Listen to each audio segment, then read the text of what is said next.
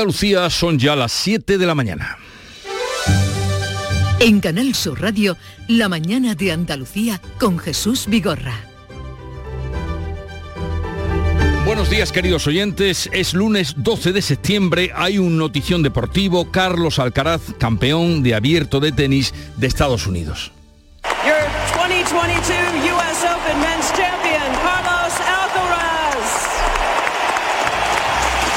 Murciano, 19 años y número uno del mundo, una hazaña de un joven precoz y talentoso que ha querido ofrecer el trofeo a su familia y a sus seguidores. Algo increíble, ¿no? Poder tener esta copa en mis manos, poder tocar el número uno del mundo. eh, para mí es algo que, que he soñado desde, desde que empecé a jugar a tenis, desde que, bueno, de- de- desde el principio de todo. Y otro nombre también de un español, pero en una noticia luctuosa, ha muerto a los 70 años de COVID. O complicado por complicación del COVID, Javier Marías. Tenía 70 años, fue novelista, traductor, columnista, académico de la lengua y candidato habitual al Nobel. Sus obras se han traducido a 41 lenguas. Esto contaba sobre su vocación de escribir. El, primer impulso fue escribir para leer más de lo que a mí más me gustaba en aquellos años y por tanto por emulación. Es decir, la emulación no es la imitación pura y simple, no es por supuesto ni el plagio ni nada, sino emular tiene, tiene es el deseo de acercarse a aquello que uno más admira. Bueno, voy a, voy a, voy a ser yo también uno de estos, uno de estos que me da tanto placer. Escribir para leer, decía. A veces se ha trocado en los últimos tiempos eh, por la- el número de libros que se publican en nuestro país. Escribir para leer.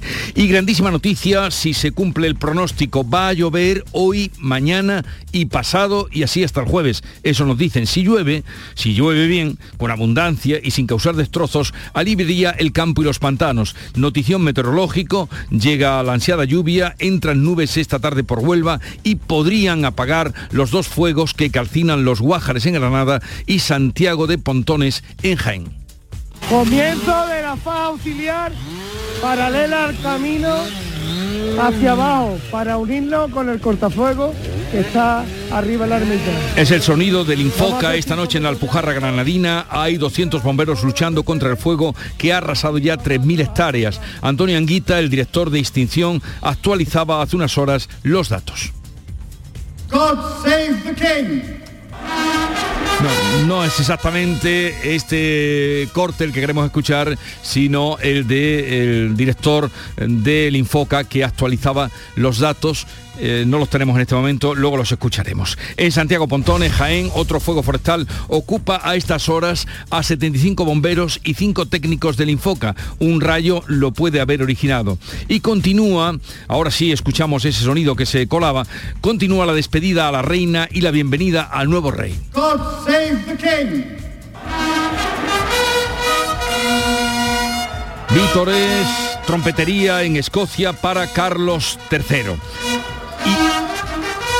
Y, en Suecia se perfila un cambio de gobierno. La suma de cuatro partidos de derecha ha ganado las elecciones legislativas en Suecia por un estrecho margen y casi un empate técnico. Un posible acuerdo entre la extrema derecha y los conservadores podría desalojar a los socialdemócratas del gobierno que han sido los más votados. A la cabeza del bloque de derechas está el ultraderechista Jimmy Ackerson, el líder de los demócratas suecos.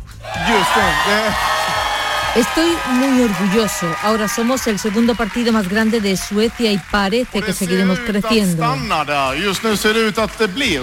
En cuanto al tiempo, llegan las lluvias, como anunciábamos, por fin irán extendiéndose de oeste y a este, pero sin alcanzar el extremo oriental. Las máximas descenderán en las provincias occidentales sin cambios en el resto, pero vamos a comprobar ahora por cada una de las provincias cómo viene este lunes 12 de septiembre. Saludamos a nuestros compañeros en Cádiz. Salud, Botaro. Cielo parcialmente nublado esta mañana, tenemos 22 grados y no va a subir mucho más, llegaremos a los 24. En Campo de Gibraltar, Ana Torregrosa.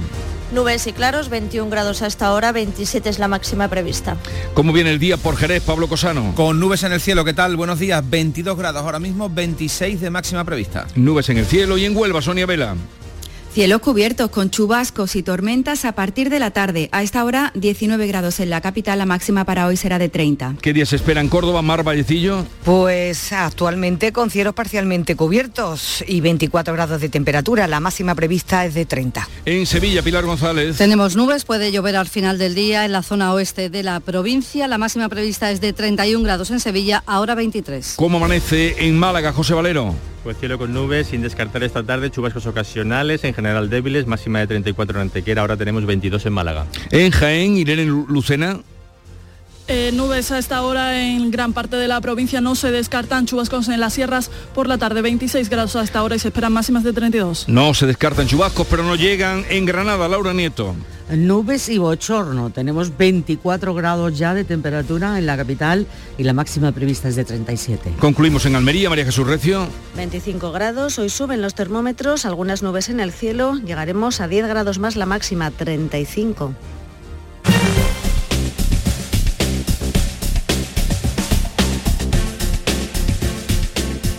Y vamos a completar la información de utilidad para nuestros oyentes, dando cuenta del estado de las carreteras. Conectamos con la DGT, nos informa Patricia Arriaga. Buenos días. Buenos días. Arranca esta jornada de lunes y lo hace con tráfico en aumento hacia los grandes núcleos urbanos, pero de momento y afortunadamente sin retenciones, ni en la red diaria principal ni en la secundaria. Eso sí, especial precaución por posibilidad de lluvia a lo largo de esta jornada de lunes. Ya saben, moderen la velocidad y aumente la distancia de seguridad.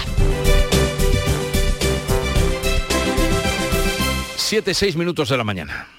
244 elefantes se balanceaban sobre la tela de una araña.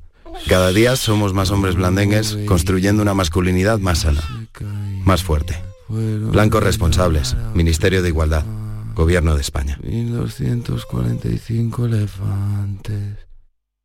¿Te imaginas que vuelves a descubrir el sol?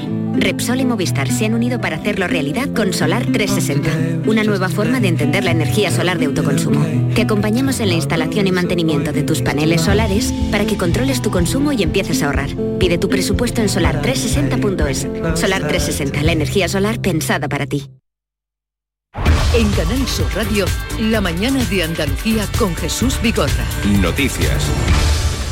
Hablamos ahora del incendio forestal de los Guájares eh, que persiste desde el pasado jueves en Granada, sigue activo, se acerca a cortijos de Restábal en el Valle de Lecrín. Grupos de intervención llegados de varias provincias combaten las llamas desde esta noche, se confía en la lluvia que pueda llegar. Manolo Pérez Alcázar. Son 220 bomberos y media docena de técnicos sobre el terreno que suma ya 3.000 hectáreas quemadas. No han sido necesarios desalojos y la intervención de los medios aéreos ha evitado que se quemara un cortijo. Bomberos han necesitado, eso sí, atención médica.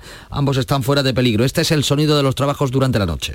Comienzo de la faja auxiliar paralela al camino hacia abajo para unirlo con el cortafuego que está arriba la ermita. Los medios centran su trabajo en el sector norte del fuego, la más próxima a los núcleos habitados de Restábal en el Valle. Se teme que el viento pueda aparecer y complique las tareas. Antonio Enguita es el director de extinción. Todavía sigue siendo bastante calor, la humedad bastante seca y el viento pues sí nos respeta un poco, está, entrando de sur, lo cual nos trae el incendio hacia los pueblos. Esta noche se prevé que se venga de norte, con lo cual es favorable para nosotros porque se va a meter dentro del incendio. La consejera de Fomento, a la que entrevistaremos a las 9 de la mañana, ha visitado la zona. El presidente de la Junta, Juanma Moreno, ha trasladado su ánimo a los bomberos en Santiago Pontones, en Jaén. El Infoca trabaja en otro incendio declarado la pasada tarde, previsiblemente a causa de un rayo. En Canillas de Albaida, en Málaga, se afanan en tareas de remate del incendio que afecta al Parque Natural de Sierra Tejeda Almijara. Estaremos pendientes de la evolución de esos fuegos y hoy vuelven a clase casi 747.000 alumnos de segundo ciclo de infantil primaria y educación especial. Es un curso, fíjense que tiene menos alumnos pero más profesores. Jorge González. La bajada de natalidad hace que este curso comience con 15.000 alumnos, alumnos menos, sin embargo la Junta incorpora algo más de 4.800 docentes, serán 4.300 en la red pública y casi 500 en la concertada. Tras dos años de pandemia se recupera cierta normalidad. Tengo muchas ganas de ir al cole, pero es que lo que pasa es que no quiero que se acaben las vacaciones. El verano es súper chulo, pero el cole más. Tengo ganas de volver al cole. Porque es mi cumpleaños y me encanta ir al colegio siempre. Y voy a aprender cosas nuevas y además sin mascarilla ya. Deseando volver al cole los más pequeños, desaparecen las mascarillas que solo serán obligatorias en el transporte escolar. La consejera de Educación, Patricia del Pozo, explica que se mantiene la limpieza y los coordinadores COVID, que pasan a llamarse coordinadores de salud. Porque es verdad que es el primer curso después de dos años atrás que han sido tremendos, ¿no? En el que mm, realmente con una cierta normalidad. Hay una cosa que, que no nos lo exige nadie, pero que nosotros eh, eh, hemos querido mantener por precaución. Pues mira, hemos hecho un gran esfuerzo y hemos, hemos mantenido, por ejemplo, la limpieza COVID.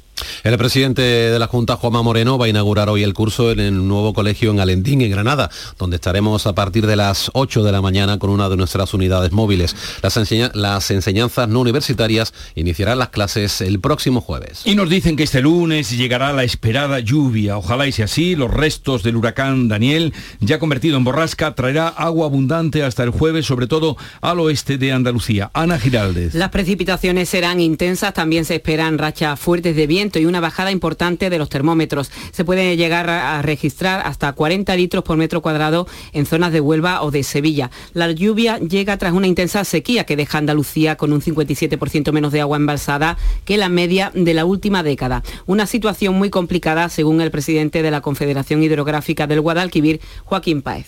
Solo ha habido tres años donde haya llovido menos, solo ha habido dos años donde haya habido menos aportaciones y solo ha habido un año en el que estábamos en cuanto a reservas en la misma, situación que es el año 95. Bueno, solo queda esperar a que se cumplan esas predicciones. El precio medio de la luz vuelve a subir hoy casi un 4% hasta alcanzar ya los 286 euros por megavatio hora. En medio de la espiral de precios, los ministros de Trabajo y de Consumo se reúnen esta mañana con responsables de empresas de distribución y de asociaciones de consumidores para tratar de pactar su iniciativa de topar los precios de los productos de alimentación básicos. La patronal andaluza de empresarios, por su parte, se posiciona en contra y reclama una bajada del IVA de los, de los alimentos. En Escocia hoy se celebra una misa por la reina Isabel II a la que asistirá el nuevo rey Carlos III. El próximo día 19 se oficiará el funeral de Estado en Londres. Mañana martes se va a trasladar el féretro a Londres, al Palacio de Buckingham. Un día después habrá una nueva procesión hasta Westminster, donde se va a habilitar una capilla ardiente hasta el funeral de Estado en la abadía de Westminster. Escocia, Gales e Irlanda del Norte han proclamado este domingo formalmente a Carlos III como rey. El monarca viajará hoy a Escocia, mañana hará lo propio Irlanda del Norte y el viernes visitará Gales acompañado de la primera ministra, de Liz Truss. La proclamación ha sido interrumpida por abucheos en Edimburgo y en Irlanda del Norte el Sinn Féin ha rechazado participar. Hoy es el día 201 de la guerra en Ucrania. En las últimas horas, Rusia ha atacado infraestructuras en el centro y este del país en respuesta a la contraofensiva de los soldados de Zelensky que han logrado recuperar 30 ciudades y pueblos. El presidente de Ucrania ha asegurado que el ejército ucraniano ha recuperado en los 10 primeros días de septiembre alrededor de 2.000 kilómetros cuadrados de territorio que se encontraba bajo la ocupación de las tropas rusas. Según Zelensky, las Fuerzas Armadas de Rusia han tomado una buena decisión decisión al huir. El movimiento de nuestros soldados en diferentes direcciones del frente continúa. Hasta la fecha, en el marco de las acciones activas desde principios de septiembre, ya se han liberado unos 2.000 kilómetros de nuestro territorio. El ejército ruso en estos días está demostrando lo mejor que puede hacer. Huir no hay lugar para los ocupantes en Ucrania y nunca lo habrá. Vamos, a, vamos ahora con la agenda política porque el gobierno y agentes sociales retoman hoy la negociación sobre la reforma de las pensiones. En la mesa está la subida de las bases máximas de cotización del sistema y el periodo de cómputo para el cálculo de la pensión de jubilación. Tras cerrar en julio del año pasado un primer bloque de reformas y una vez culminado el cambio del régimen de los autónomos, el Gobierno trata ahora de pactar las medidas para cumplir los compromisos pendientes con Bruselas. La cita llega con la amenaza de los sindicatos de convocar movilizaciones en otoño si la patronal mantiene su negativa a negociar una subida de salarios. Unai Sordo, secretario general de comisiones. Vamos a promover movilizaciones más allá de los convenios colectivos, movilizaciones generales para denunciar esa actitud de, de COE si sigue empecinado en, en ella. Yo creo que necesitaríamos un acuerdo general sobre salarios El presidente del Partido Popular, Núñez Feijó, va a enviar hoy a Pedro Sánchez un plan energético que propone rebajar el precio del gas, el recibo del gas, hasta un 40% para los que más ahorren. Este documento incluye avales del ICO a empresas a cambio de pactar máximos para la nuclear, las renovables y la hidroeléctrica. El PP consolida su primera posición con más de 8 puntos de ventaja sobre el PSOE, según el barómetro de GAT3 que hoy publica el diario ABC. Los populares obtendrían hasta 151 escaños, mientras que los socialistas no superarían los 100 Unidas Podemos perdería más de la mitad de sus asientos. Vox también cae a los 40 diputados, pero sumaría con el PP para la mayoría absoluta. Los vocales del Consejo General del Poder Judicial negocian sus candidatos para nombrar dos magistrados del Tribunal Constitucional, pero no lo harán antes de este martes, día en el que se cumple el plazo marcado por la reforma legal del Gobierno. En principio hay pocas posibilidades de acuerdo. En el pleno del pasado jueves los vocales conservadores se negaron a votar y plantearon la necesidad de establecer primero las reglas para la elección sin fechas límite. También se decidió que el pleno no se volverá a reunir hasta que haya dos candidatos decantados. Esta semana el Parlamento andaluz va a celebrar el primer pleno ordinario de la decimosegunda legislatura, iniciada tras las elecciones del pasado 19 de junio. La Cámara abordará el comienzo del curso escolar, la sequía, la inflación y otros asuntos. La sesión plenaria comenzará el miércoles con el juramento o promesa de acatar la Constitución y el Estatuto de Autonomía por parte de seis nuevos diputados que sustituyen a otros tantos que han cursado baja al inicio de legislatura. En la sesión de control del jueves se pregunta al presidente Juanma Moreno por parte de la oposición sobre las medidas que va a tomar para paliar la inflación, sus prioridades y por el comienzo del curso escolar. Y hoy comienzan las pruebas en blanco que valoran los horarios del tranvía en la bahía de Cádiz. El tren circulará en esta fase de pruebas también durante los fines de semana. El compromiso de la Consejería de Fomento es que el tranvía de la bahía entre en servicio a lo largo de este mes de septiembre. La consejera Marifran Carazo insistía hace unos días en que estos son los últimos pasos. Nos encontramos dando los últimos pasos que ya son flecos, pero que son necesarios desde el punto de vista administrativo, completando esas pruebas que eran necesarias y que estamos trabajando con la Agencia de Seguridad Ferroviaria, como saben, por ser un sistema híbrido, tranviario y ferroviario. En segundo lugar, trabajando de la mano de Renfe también para su futura explotación. Pues de este asunto también hablaremos con Marifran Carazo, que estará con nosotros a partir de las 9 para abordar el conflicto con los taxistas, eh, su visita al fuego ayer en Guájares y también, como no, el tranvía de Jaén.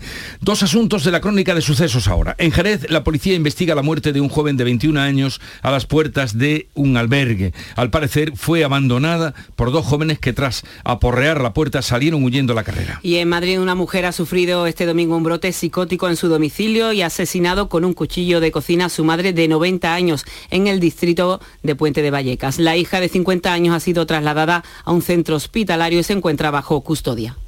Los gobiernos de España y Francia han organizado un programa conjunto de actividades para conmemorar Ojo, el 50 aniversario de la muerte de Pablo Ruiz Picasso en 2023. En España habrá 15 exposiciones temporales a partir del próximo octubre en los museos del Prado, Reina Sofía, Thyssen-Bornemisza y el Picasso de Málaga, además de Barcelona y el Guggenheim de Bilbao. Se organizarán también dos congresos académicos y un programa de difusión y educativo en el que van a colaborar las administraciones de Málaga, Coruña, Madrid y Barcelona. Vamos a estar pendientes esta mañana de esa rueda de prensa solemne en la que se va a presentar la programación Picasso para el año que viene. El escritor Javier Marías ha fallecido este domingo en Madrid a los 70 años por complicaciones en una neumonía que le ha tenido ingresado desde hace más de un mes. Marías, nacido en 1951 en Madrid, es autor de un total de 16 novelas con las que ha, ha recogido multitud de premios. Está considerado como uno de los escritores españoles más importantes de las últimas décadas. Fue propuesto para el Nobel de Literatura en varias ocasiones y era miembro de la Real Academia de la Lengua. Esto decía en su discurso de ingreso en la RAE. En realidad se me hace difícil entender que admitan a cualquier novelista, es decir, a novelista alguno, ya que si la contemplamos desde un punto de vista adulto y mínimamente serio, nuestra labor es bastante pueril. Por cierto, que como era un eterno aspirante al Nobel, a, mm, las pocas horas de su muerte, eh, su amigo Pérez Reverte escribía en Twitter eh, que Marías muera sin el premio Nobel va eh, en detrimento, pérdida de categoría de este premio.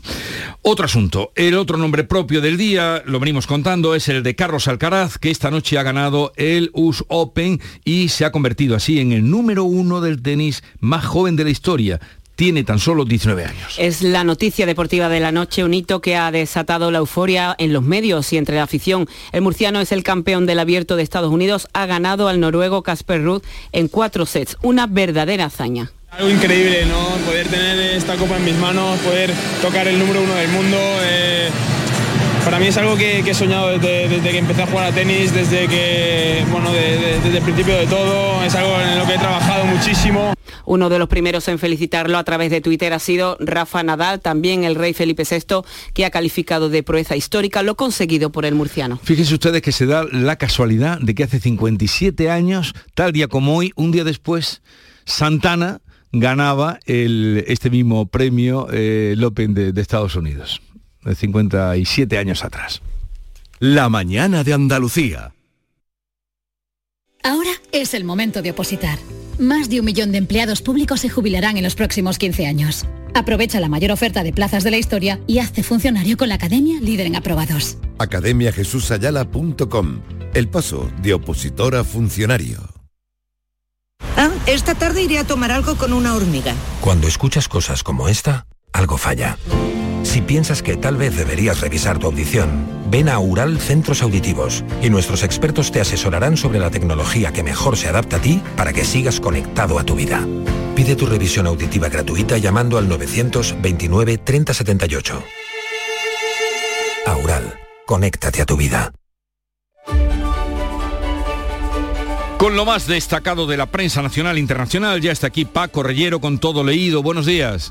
¿Qué tal Jesús? Muy buenos días. Con diferentes enfoques sobre la manifestación independentista por la diada, la vanguardia opina que el independentismo no es un suflé, una corriente política tan persistente no puede ser ignorada ni reprimida, consideran el diario Barcelonés. Para el periódico El País, la diada que se convierte en un ariete contra el gobierno catalán. La manifestación independentista exige a Aragonés, al presidente, que convoque elecciones si no culmina el plan para la secesión. Recalcan en el diario del grupo Prisa para el Mundo, Junts, que utiliza la diada contra Esquerra y eh, su diálogo con el presidente Sánchez. El independentismo, anota el mundo, convoca a 150.000 personas en Barcelona y exhibe su fractura en la calle. La diada de la división y el hartazgo, dicen en el español, y en la portada de ABC, lo acaba de comentar Jorge González, el asunto principal es la encuesta de GAT3 que da al PP una ventaja consolidada de 8 puntos eh, respecto al PSOE. El PP lograría esa horquilla entre 141 y 157 escaños, el PSOE entre 104 y 108 y Vox entre 38 y 40. No obstante, eh, aunque PP y Vox podrían formar eh, ese previsible gobierno, el editorial de ABC detecta un parón del avance de Feijóo que debe poner en alerta al líder del PP. Bueno, ahí está la encuesta del lunes, porque no hay, como ustedes saben, lunes sin encuesta. Y el fallecimiento de Javier Marías, que venimos eh, contando y recordándolo, que tiene una repercusión muy amplia en la prensa del día, ¿verdad? Sí, y conmoción en la literatura internacional, destacan por ejemplo en El País, Marías, adiós a un clásico, anota la vanguardia en su portada, el autor figura clave de la literatura europea de las últimas décadas y renovador de la narrativa en español, fallece en Madrid a los 70 años, es el titular de portada del diario del Grupo Prisa, donde por cierto vemos a Marías posando de perfil en un claro oscuro con sombrero y abrigo negro. Marías que seguía usando máquina de escribir y eludía, como sabemos, las eh, redes sociales. Jacinto Antón considera que Marías eh, era un apasionado editor, un coleccionista y un bibliófilo y que cultivó la amistad de una manera inolvidable. Y Javier Marías, el buen lobo feroz de la literatura, es el titular del Mundo diario en el que recomendamos la lectura de la, vamos a decir, pequeña biografía que Antonio Lucas tributa a Javier Marías. Es un artículo muy extenso donde glosa eh, la vida de Marías y de ahí destacamos este párrafo que compartimos con los oyentes. Acorazado de libros, algunos en ediciones exquisitas, figuritas de plomo, fotografías dispersas y otros fetiches imprevistos, vivía cada vez más retirado del fervorín literario en su caserón del centro de Madrid, un tercero en una plaza, la de la villa, donde el suyo es el único edificio habitado. Bueno. Javier María, léanlo, es lo mejor que, que, pueden hacer y que podemos hacer hoy que estamos lamentando su muerte. ¿Qué más asuntos se abren hoy paso en los periódicos, Paco? En el Confidencial encontramos que Carlos Lesmes, el presidente del Consejo General del Poder Judicial, se fija el Día de la Hispanidad, el 12 de octubre, como fecha tope para dimitir. Fuentes jurídicas explican que su sentido institucional le va a impedir, le impediría asistir a esta celebración a la que acude Felipe VI junto al resto de los principales altos cargos del Estado. El mundo Feijó que propone rebajar el recibo del gas hasta un 40% para los que más ahorren. Encontramos en el diario.es que el gobierno endurece el tono contra Feijó y su imagen de gestor. El asunto principal de este digital del diario se centra en los audios que aporta anticorrupción para imputar a Cospedal y que aluden nueve veces a Rajoy. Este es el entrecomillado que destaca el diario.es. El Barbas quiere saber todo. Y en ABC, el presidente de la COE, Antonio Garamendi, considera que topar precios suena a planificación soviética, va contra el libre mercado según el presidente de la patronal. Te cuento también eh, una nota de The Objective que dice que las administraciones están eh, con la cita previa, imponen la cita previa a los ciudadanos pese al fin de la pandemia. Y consideran los expertos consultados por este digital, por The Objective, que esta forma de prestar servicio ya no se justifica, ya no tiene sentido a estas alturas e infringe los principios de servicio efectivo a los ciudadanos. Creo que ahí hay debate. Oye, ¿has visto la viñeta del roto?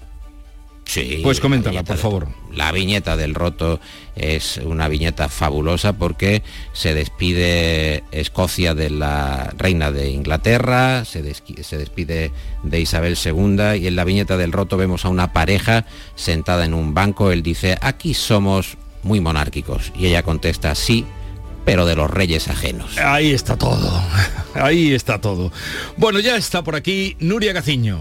Buenos días. Muy buenos días.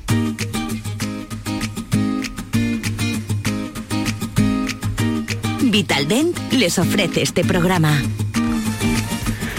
Carlos Alcaraz, lo venimos contando, se convierte en el número uno del tenis mundial más joven de la historia. Gracias a su victoria en la final del Abierto de Estados Unidos ante el noruego Casper Ruud en cuatro épicos sets, 6-4, 2-6, 7-6 y 6-3, logra de este modo su primer Grand Slam y conquista el número uno con solo 19 años y 130 días, el más joven de la historia. Es el sexto español que llega a la cima del tenis mundial y no va a tener descanso puesto que hoy eh, Carlos Alcaraz hoy mismo va a coger un avión privado que lo va a llevar hasta Valencia, donde esta semana le espera la Copa Davis liderando al equipo español. En juego un billete para las finales de Málaga.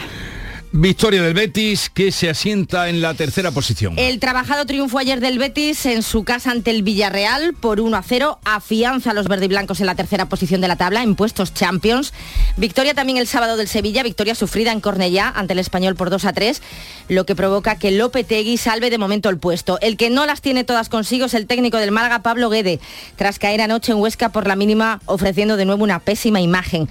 Mejor fue la imagen del Cádiz el sábado a pesar de caer con el Barcelona por 0 a 4, pero sin duda el resultado casi casi fue lo de menos en un partido que tuvo que ser interrumpido durante 47 minutos para poder socorrer a un aficionado que estaba sufriendo un infarto en la grada. De infarto esperemos que no sean los encuentros de esta noche. En primera, el Almería recibe a las 9 a Osasuna y en segunda división el Granada visita también a las 9 a Leibar. Además, derrota del Unicaja de Málaga ante el Real Madrid por 91 a 98 en el primer partido del torneo Costa del Sol, que se está celebrando en el pabellón Fernando Argüelles de Antequera. Mientras en el Europeo de Baloncesto la selección española se va a medir en los cuartos de final mañana a Finlandia. La sorpresa del campeonato la ha dado Italia al eliminar, al eliminar a Serbia. Y pendientes esta semana de un posible acuerdo que ayude a desconvocar la huelga indefinida de las árbitras, que ha provocado que este fin de semana pues, no hayamos podido disfrutar de la primera jornada de la Liga Femenina de Fútbol. En Vitalden queremos saber qué hay detrás de tu sonrisa, porque si vienes a nuestras clínicas hay un 20% de descuento en ortodoncia, pero para nuestros pacientes hay mucho más.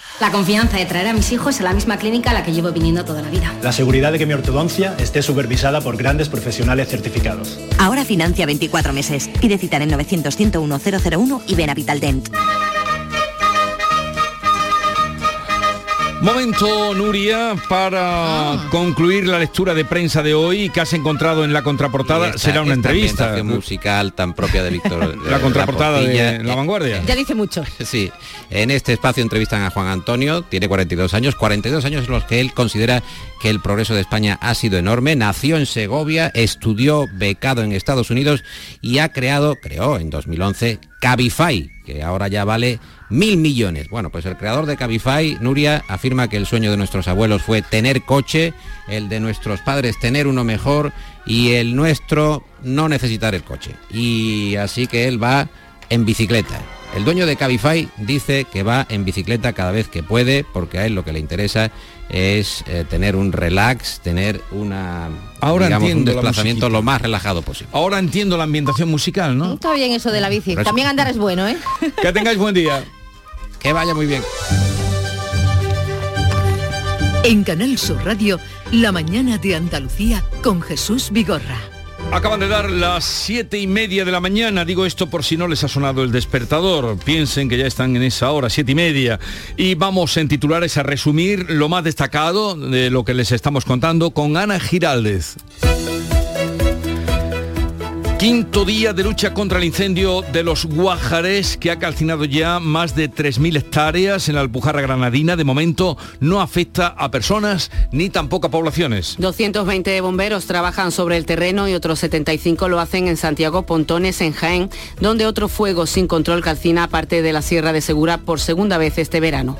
Los alumnos andaluces de primaria y secundaria inician hoy el curso escolar. Los universitarios lo harán el jueves. Abren sus puertas 2.700 centros a 747.000 alumnos, 15.000 menos que el curso anterior por la, baja de por la baja natalidad.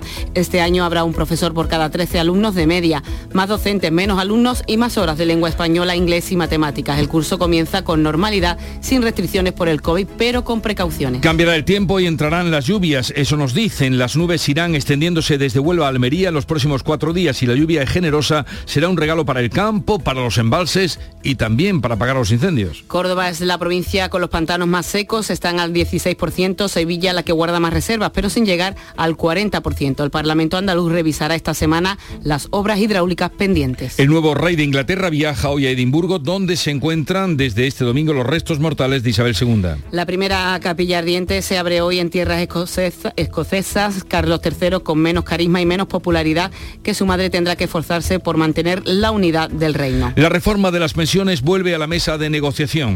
Gobierno y agentes retoman la subida de las bases máximas de cotización y el periodo de cómputo para el cálculo de la jubilación.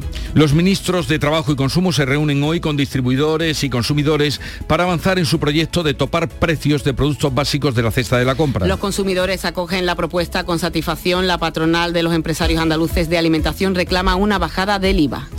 Javier Marías va a ser despedido hoy en una ceremonia privada y sin velatorio. El autor de Corazón tan blanco, Todas las almas o Los enamoramientos ha muerto de neumonía en Madrid a los 70 años. Escritor, traductor, columnista, académico de la lengua y candidato habitual al Nobel, sus obras se han traducido a 41 lenguas. Y en cuanto al tiempo que nos espera para hoy, Tenemos cielos nubosos con precipitaciones que se van a extender de oeste a este sin alcanzar el extremo oriental, débiles en general, siendo más intensas y frecuentes en el tercio occidental a partir de la tarde. Las temperaturas máximas en descenso en la mitad occidental, notable en Huelva, los vientos de componente este. Las temperaturas máximas 37 en Granada y Jaén, 35 en Almería, 34 en Córdoba, 31 en Sevilla, 29 en Málaga, 27 en Cádiz y 25 en Huelva. 7.33 minutos de la mañana, enseguida estamos con las claves económicas del día.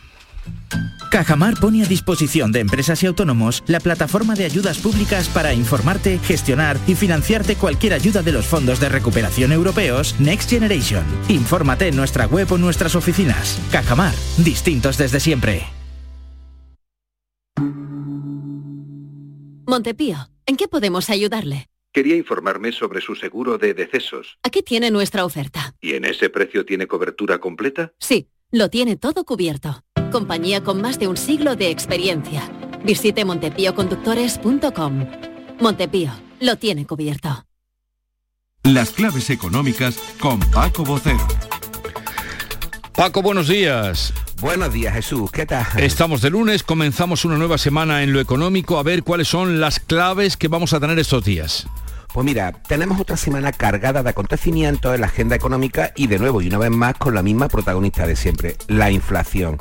Y es que mañana martes se van a publicar los datos definitivos de la inflación de agosto en nuestro país, en Alemania y en Estados Unidos. Recordemos que el dato adelantado del IPC en España fue del 10,4% y del 6,4% la subyacente, que es donde siempre hay que mirar. En principio estos dos datos no deberían de variar, pero hasta que mañana el INE no lo publique no podemos estar seguros a tenor de las circunstancias.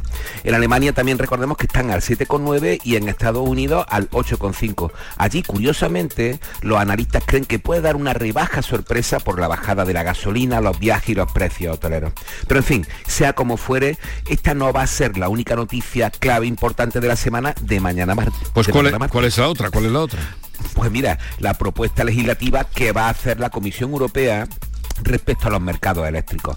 Ya comentamos el viernes las medidas que se llevaban a negociación en la reunión de los ministros de Energía y al final, al margen de un acuerdo genérico sobre destinar parte de los beneficios extraordinarios de la energética, incluyendo nuclear y renovables, para medidas que redunden en el hogar y familias más vulnerables, la realidad es que el auténtico acuerdo se debería conocer mañana.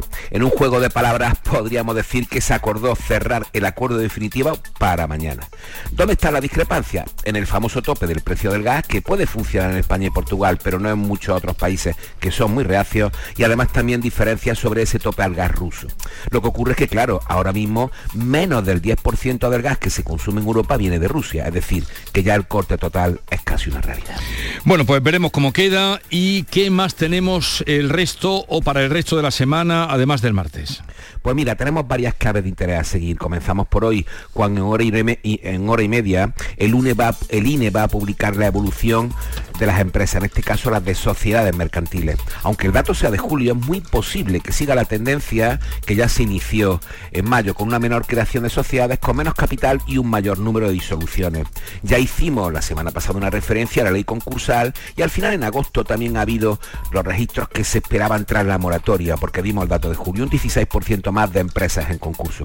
Y otros datos destacables de la semana serán la producción industrial en la eurozona y en nuestro país, además de los dos debates en lo alto de la mesa, hoy con las pensiones, como habéis estado recordando, y también con la intervención de los precios alimentarios. Y un recuerdo para quien, si me permite, es uno de los grandes, o ha sido uno de los grandes de verdad, de verdad, de, la literatura, Javier María. No podemos decir otra cosa. ¿Cómo no te vamos a, permitir que, te acuerdes de, Javier María? ¿Cuál sería para ti el libro? Vamos a hablar de él a partir de las 10 de la mañana. El libro mm, son todos muchos, buenos. El que más te marcó, el que más huella te dejó. Indudablemente, Corazón tan blanco. Eh, pero también te añadiría Negra Espalda del Tiempo y, también habría que leer Tomás Nevinson, la última novela. ¿eh? también habría que leerla, aunque sea ya un Marías muy elaborado y un Marías que supuestamente podríamos ya conocer de toda la obra anterior, pero para mí es deslumbrante, desde luego. Sí, sí, empiecen por donde quieran y, o por los artículos esos tan mm, chispeantes, donde, eh, tan polémicos de cada domingo, ¿no? que por cierto hoy se publica en el país el último que dejó escrito. O sea, él dejó escrito ya el primero con el que iba a empezar la, temporada, sobre un, un, reconocimiento de la traducción, el que fue también traductor y la dificultad de traducir.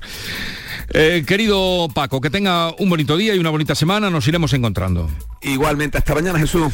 En un momento vamos con otras noticias de Andalucía. Pipas Reyes son las pipas de siempre. Ahora encontrarás tus pipas Reyes más grandes, con más aroma, con más sabor y más duraderas. Tradición e innovación para traerte tus mejores pipas Reyes. Las del paquete rojo, tus pipas de siempre. En Canal Sur Radio, por tu salud, responde siempre a tus dudas. ¿Qué está pasando con nuestra salud mental? Los especialistas llevan tiempo avisándonos de la importancia de cuidar este aspecto, ya que de no hacerlo nos podemos ver afectados cualquiera de nosotros y vivimos continuamente las consecuencias de esa desatención. ¿Hay recursos para atender las situaciones más complicadas? ¿Qué podemos hacer cada uno de nosotros? De todo esto y de lo que tú quieras hablamos este lunes con los mejores especialistas en directo.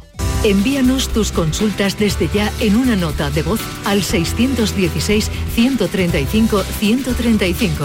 Por tu salud, desde las 6 de la tarde con Enrique Jesús Moreno. Quédate en Canal Sur Radio, la radio de Andalucía.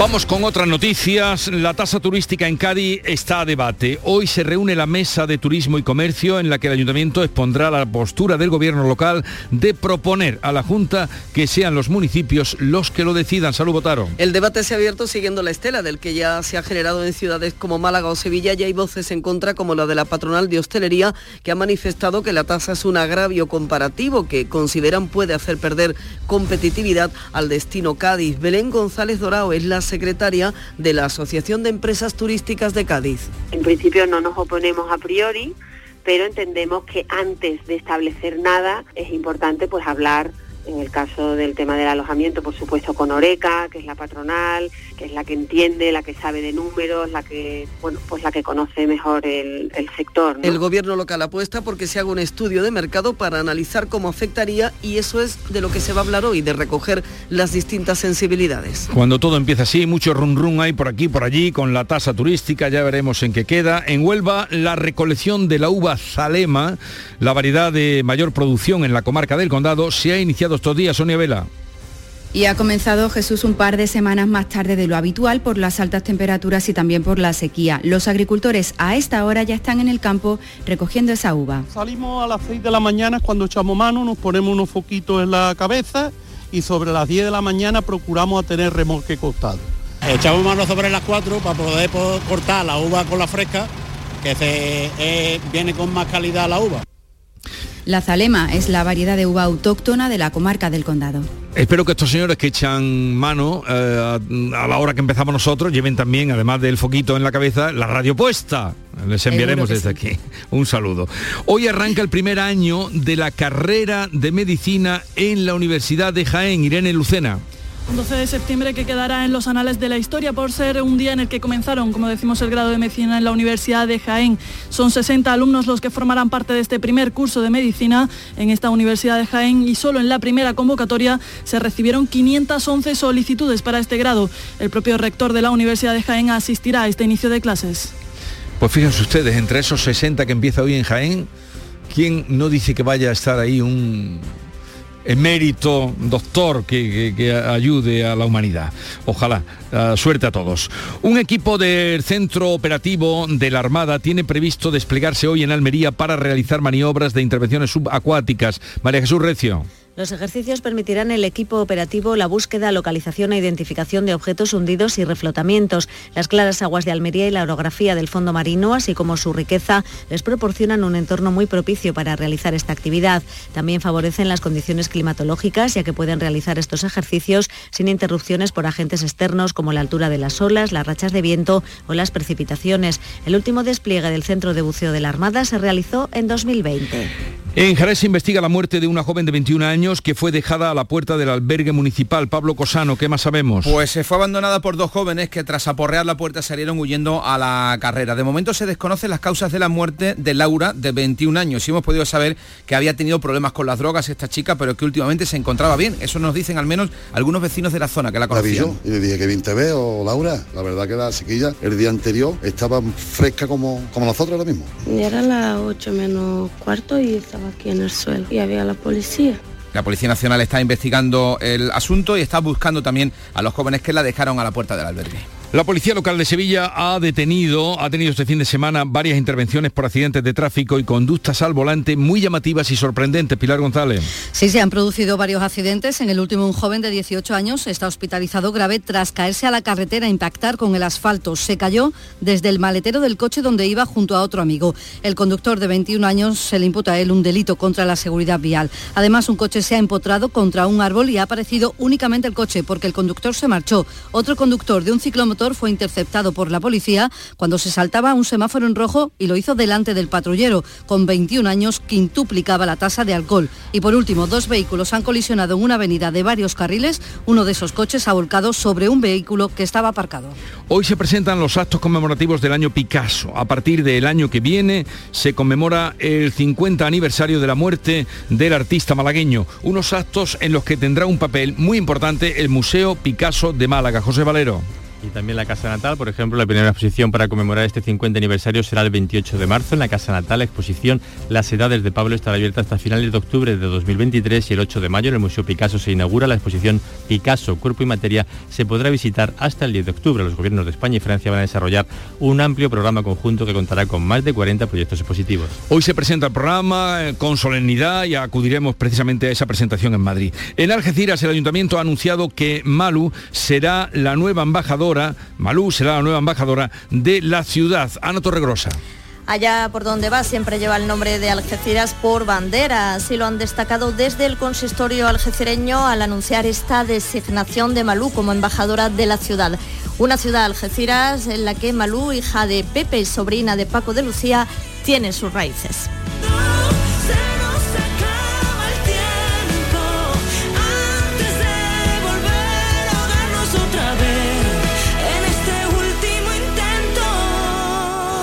Pues así llegamos a las 7.44, 45 minutos ya de la mañana, 8 menos cuarto, tiempo, tiempo ahora para la información local, así es que atentos. En la mañana de Andalucía de Canal Sur Radio, las noticias de Sevilla. Con Pilar González. Hola, buenos días. Comienza hoy el curso y comienza también a cambiar el tiempo. Tenemos nubes aumentando por la tarde y puede llover de forma ocasional, más probable a última hora del día en el oeste de la provincia, donde esa lluvia puede ser fuerte. Viento variable. La máxima prevista es de 31 grados en Sevilla, 33 en Lebrija, 34 en Morón y 35 en Écija. A esta hora tenemos 23 grados en la capital. También se nota el inicio del curso ya en el tráfico. Ahí ha estado en estos momentos 4 kilómetros de retenciones en la entrada a Sevilla por la A49 y uno en el centenario sentido Huelva. El tráfico es intenso en la ronda urbana norte en ambos sentidos y también en la entrada a la ciudad por el Alamillo, Patrocinio, Avenida Juan Pablo II y en la Avenida de Andalucía. Recordar que desde este lunes las líneas 40 y 41 de Tusán amplían su trayecto hasta la Avenida Reyes Católico. Con las obras de la ampliación del acerado se han instalado terminales de ambas líneas para acercarlas al centro. Si necesitas un electrodoméstico, ¿por qué pagar de más en grandes superficies? Ven y paga de menos en Tiendas El Golpecito. Tus primeras marcas al mejor precio y una selección de productos con pequeños daños estéticos con descuento adicional y tres años de garantía. Tiendas El Golpecito. Ahorra hasta el 50% en tus electrodomésticos. 954 100 193 y tiendaselgolpecito.es. En Canal Sur Radio, las noticias de Sevilla. Esta mañana comienza el curso escolar y lo hace con un horario reducido. Un total de 177.451 estudiantes de segundo ciclo de infantil, de primaria y educación especial comienzan hoy las clases en 568 centros docentes que hay en toda nuestra provincia. Entre los pequeños, los primeros en empezar las clases, hay ilusión y sobre todo muchas ganas. Estoy nerviosa y contenta por ver a mis amigos y profesores. Tengo muchas ganas de ir al cole, pero es que lo que pasa es que no quiero que se acaben las vacaciones. Yo estoy preparado para el nuevo curso. Porque podré jugar con mis amigos. A mí me encanta el colegio. Tengo muchas ganas de volver al cole para ver al señor marido del radio. Bueno, el resto de los estudiantes de enseñanzas no universitarias iniciarán el curso el jueves, a excepción del alumnado de enseñanzas artísticas superiores que lo harán el día 20. Serán 217.000 estudiantes de secundaria obligatoria, bachillerato, formación profesional, educación permanente de adultos, artísticas elementales y también profesionales e idiomas. El curso comienza en Sevilla con mejoras en los centros educativos en cuanto a eficiencia energética y confort térmico. Según el alcalde de la ciudad, Antonio Muñoz, se han invertido en 21 colegios de la capital más de 11 millones de euros para reducir el consumo y acondicionar las temperaturas en el interior de los edificios. Se han hecho intervenciones sobre eh, la fachada del aislamiento térmico de la fachada de estos 21 centros, también una intervención en algunos casos en la azotea, también un sistema de frío-calor eh, para evitar esos golpes de calor o de frío cuando se entran en las aulas y en las zonas comunes se ha sustituido eh, la iluminación por, por luminarias LED. El curso en la universidad también se inaugura este lunes con la recomendación de mantener las ventanas de las aulas abiertas para evitar contagios de COVID. Hay un acto solemne de apertura, será a las 8 de la tarde en la Iglesia de la Anunciación. Son ahora las 7 de la mañana y 48 minutos. ¿Planeando salir de escapada o de fin de semana? Recuerda, hay otra Sevilla. Asómate a la provincia y disfruta de un turismo seguro en cada uno de sus espacios naturales, pueblos monumentales y alojamientos. Cambia de vistas. ProDetour Turismo de la Provincia, Diputación de Sevilla. Este lunes a la una de la tarde, la tertulia de la jugada de Sevilla en Burro Nervión. La gastronomía más canalla se cocina en el barrio de Nervión. Burro Canaglia, en calle Luis Montoto 112. El análisis, el debate y los protagonistas del fin de semana deportivo en Burro Canaglia Nervión. Las noticias de Sevilla. Canal Sur Radio. La Hermandad de la Iniesta está investigando las causas de unos desperfectos que han aparecido en la saya y en el forro del manto de camarín de la Virgen de la Iniesta. En un principio se sospechó que alguien podría haber arrojado lejía, pero de momento no hay constancia de que esto haya sido así. Miembros de la Junta de Gobierno se han puesto en contacto con el párroco y con algunos feligreses para recabar información sobre lo ocurrido, pero de momento nadie sabe mucho. La imagen se encuentra en perfecto estado. Y la Policía Local de Sevilla ha intervenido este fin de semana en diferentes accidentes de tráfico llamativos, extraños y casi todos resultados de muy malos comportamientos al volante. En el último, un joven de 18 años ha tenido que ser hospitalizado en estado grave tras caer sobre el asfalto de una avenida en Sevilla Este desde el maletero de un coche donde iba. El conductor de 21 años eh, está imputado por un delito contra la seguridad vial. Además, un coche se ha empotrado contra un árbol en la carretera de Carmona y el conductor ha salido huyendo. Otro conductor de un ciclomotor fue interceptado por la policía al saltarse el semáforo en rojo delante del patrullero quintuplicaba la tasa de alcohol, tiene 21 años y otros dos vehículos han colisionado en la ronda del Tamarguillo, uno de ellos ha volcado sobre un coche que estaba aparcado. Y hablando de movilidad, en buen sentido, les hablamos ahora del Ayuntamiento de Sevilla que ha remitido a la Junta de Andalucía su conformidad para que el tramo norte de la línea 3 de metro que conectará Pino Montano con el Prado sea declarada de interés metropolitano. Lo remite a petición de la Junta y lo explica el alcalde Antonio Muñoz. El metro no es solo positivo para la movilidad en la ciudad de Sevilla, sino para todo el área metropolitana. Así aparece además recogido en todos los documentos de planificación del ayuntamiento. Esperamos, por tanto, la pronta licitación de las obras, que es la noticia que estamos esperando todos los sevillanos.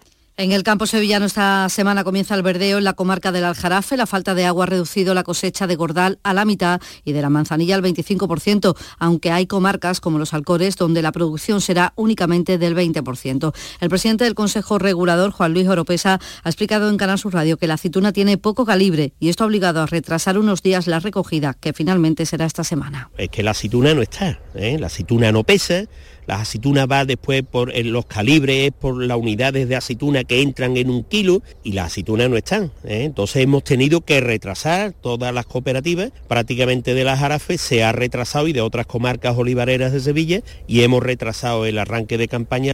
Y los agricultores del Bajo Guadalquivir buscan tierras de alquiler en otras provincias como Cádiz para los cultivos de otoño temen pérdidas de más del 50% por la sequía, con 1.200 hectáreas dedicadas a la coliflor y 200 al brócoli y otras crucíferas, también a espinacas y alcachofas. Estas plantaciones han proliferado en los últimos años y se han convertido en una alternativa al tomate o al pimiento que necesitan más agua. Hay agricultores como Francisco Chalet que alquilan esos terrenos con menos déficit hídrico, pero esta vez dice será incluso más difícil que otros años. Eh, la parte de, de Cádiz pero ahí ya está, está teniendo, está habiendo problemas en el tema de que se está encareciendo mucho, eh, aparte de eso que cada vez hay menos tierra, porque ellos están terminando ahora la, la campaña lo mismo que aquí de verano y también se van a quedar corto en el agua.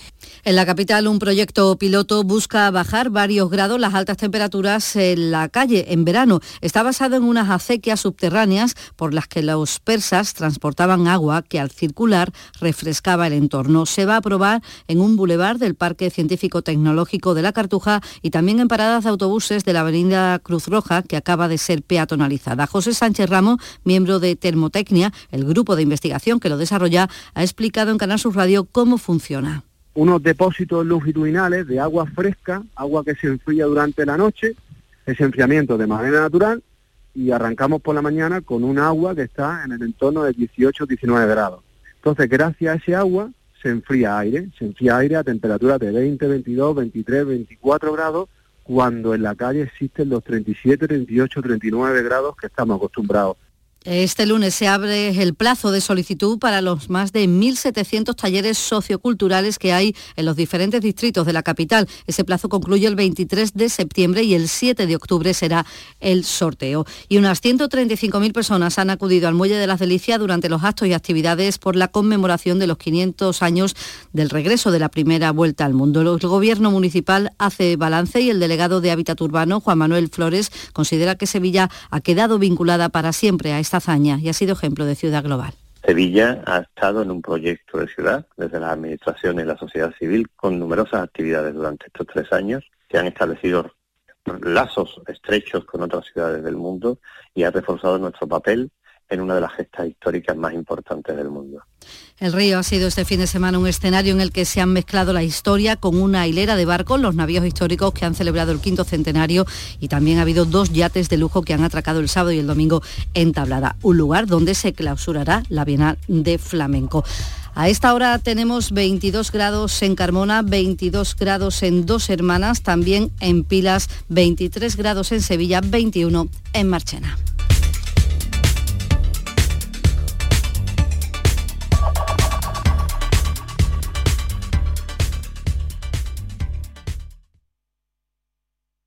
Escuchas La mañana de Andalucía con Jesús Vigorra, Canal Sur Radio. Aquadeus, el agua mineral natural de Sierra Nevada, patrocinador de la Federación Andaluza de Triatlón, les ofrece la información deportiva.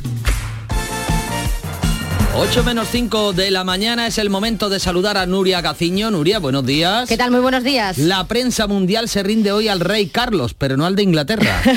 Impresionante lo de Lucas Alcaraz conquistando la cima del tenis mundial ha hecho, eh, Carlos Alcaraz, perdón, ha hecho un abierto de Estados Unidos increíble y no ha defraudado en la final donde se ha impuesto al noruego Casper Ruth, que también optaba al número uno, le ha ganado en cuatro sets, 6-4, 2-6, 7-6 y 6-3. Logra de este modo Alcaraz su primer Grand Slam y conquista el número uno con solo 19 años y 130 días, el más joven de la historia. Es el sexto español que llega a la cima del tenis mundial. Algo increíble, ¿no? Poder tener esta copa en mis manos, poder tocar el número uno del mundo. Eh, para mí es algo que, he soñado desde, que empecé a jugar a tenis, desde que, bueno, desde el principio de todo, es algo en lo que he trabajado muchísimo, que es eh, un momento un momento súper súper especial para mí y obviamente pues eh, es eh, algo que, nunca voy a olvidar. Nuestro gran Rafa Nadal le ha felicitado tras proclamarse campeón del Abierto de Estados Unidos y, le ha augurado muchas más victorias. También ha tenido Nadal palabras de apoyo y aliento para el noruego Casper Ruth. Y por su parte Carlos Alcaraz, que ha querido agradecer todo el cariño recibido tanto en Nueva York como desde la distancia. La verdad que muchísima gente ha venido de España para, verme, para animarme este día tan especial, mucha gente de todo el mundo. Siempre he dicho que, probablemente eh, haya sido el, público y, el ambiente que, más he vivido en una pista de tenis gracias a vosotros y la verdad que ha sido increíble poder vivir todo esto junto a vosotros.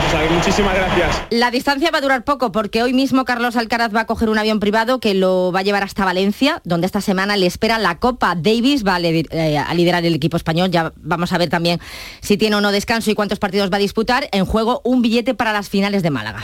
Y en el fútbol una victoria importante que hay que apuntar en el casillero del Betis. Sí, ante un rival directo muy trabajado, el triunfo de ayer frente al Villarreal en casa por 1 a 0, gol de Pedri, que en los micrófonos de la gran jugada de Canal Sur Radio ha valorado lo importante de esta victoria. Sí, como he comentado, un partido de 6 puntos de Champions, es un equipo para mí, como he comentado, de las mejores plantillas de la liga, se ha competido muy bien, esto se decide por detalle y se ha decidido a nuestra parte que, estamos contentos. Hay que ir paso por paso, pero sí, crecer como se está creciendo, entonces si se sigue creciendo como este año, seguro que un que, hay que seguir a por ello. El Betis, que sigue creciendo, se afianza en la tercera posición de la tabla, como escuchábamos a Pedri, en puestos Champions, victoria también el sábado del Sevilla, victoria sufrida en Cornellá ante el Español por 2 a 3, y esto provoca que Lopetegui de momento salve el puesto. El que ya no las tiene todas consigo es el técnico del Málaga, Pablo Guede, tras caer anoche en Huesca por la mínima ofreciendo de nuevo una pésima imagen. ¿Le preocupa esta dinámica que ha cogido el Málaga, el nerviosismo que puede haber ya en la capital malacitana tras... Me preocuparía que los jugadores no corrieran como corrieron hoy, como lo dejaron todo en el campo para poder llevarlo el triunfo. Lo de los jugadores hoy fue encomiable. Esto es, fútbol, es un juego que hoy, hoy de forma creo que injusta nos tocó perder, pero lo que dejaron los jugadores, lo que hicieron los jugadores fue tremendo. Pero que le diga al aficionado que, No tengo que está nada tan que decir. nervioso. No, no tengo nada que decir. Veremos qué sucede con Pablo Guedes, Nuria, ¿no? Sí, vamos a estar muy pendientes, eh, a ver si al final es destituido o no, y también pendientes de los dos partidos de esta noche con equipos andaluces. El Almería cierra otra vez un lunes. La jornada en primera división a las 9 recibe a Osasuna. Los de Rubia han trabajado durante toda la semana el aspecto, eh, sobre todo anímico, tras caer en Valladolid el pasado lunes en los últimos minutos del encuentro. Es un difícil rival Osasuna, que ha empezado con mucha fuerza el campeonato, pero vamos a ver si el conjunto almeriense logra hoy puntuar. Y en segunda, también a las 9, Granada visita a Leibar. Una victoria permitiría a los de Caranca recuperar el liderato. Además, derrota del Unicaja de Málaga ante el Madrid, 91 a 98 en el primer partido del torneo Costa del Sol, que se celebra en Antequera. Mañana estaremos muy pendientes de la selección española de baloncesto que disputa los cuartos de final del europeo frente a Finlandia. Agenda cargada de deporte. Gracias, Nuria. Aquadeus, ahora más cerca de ti, procedente del manantial Sierra Nevada, un agua excepcional en sabor, de mineralización débil que nace en tu región. Aquadeus Sierra Nevada es ideal para hidratar a toda la familia y no olvides tirar tu botella al contenedor amarillo. Aquadeus, fuente de vida, ahora también en Andalucía.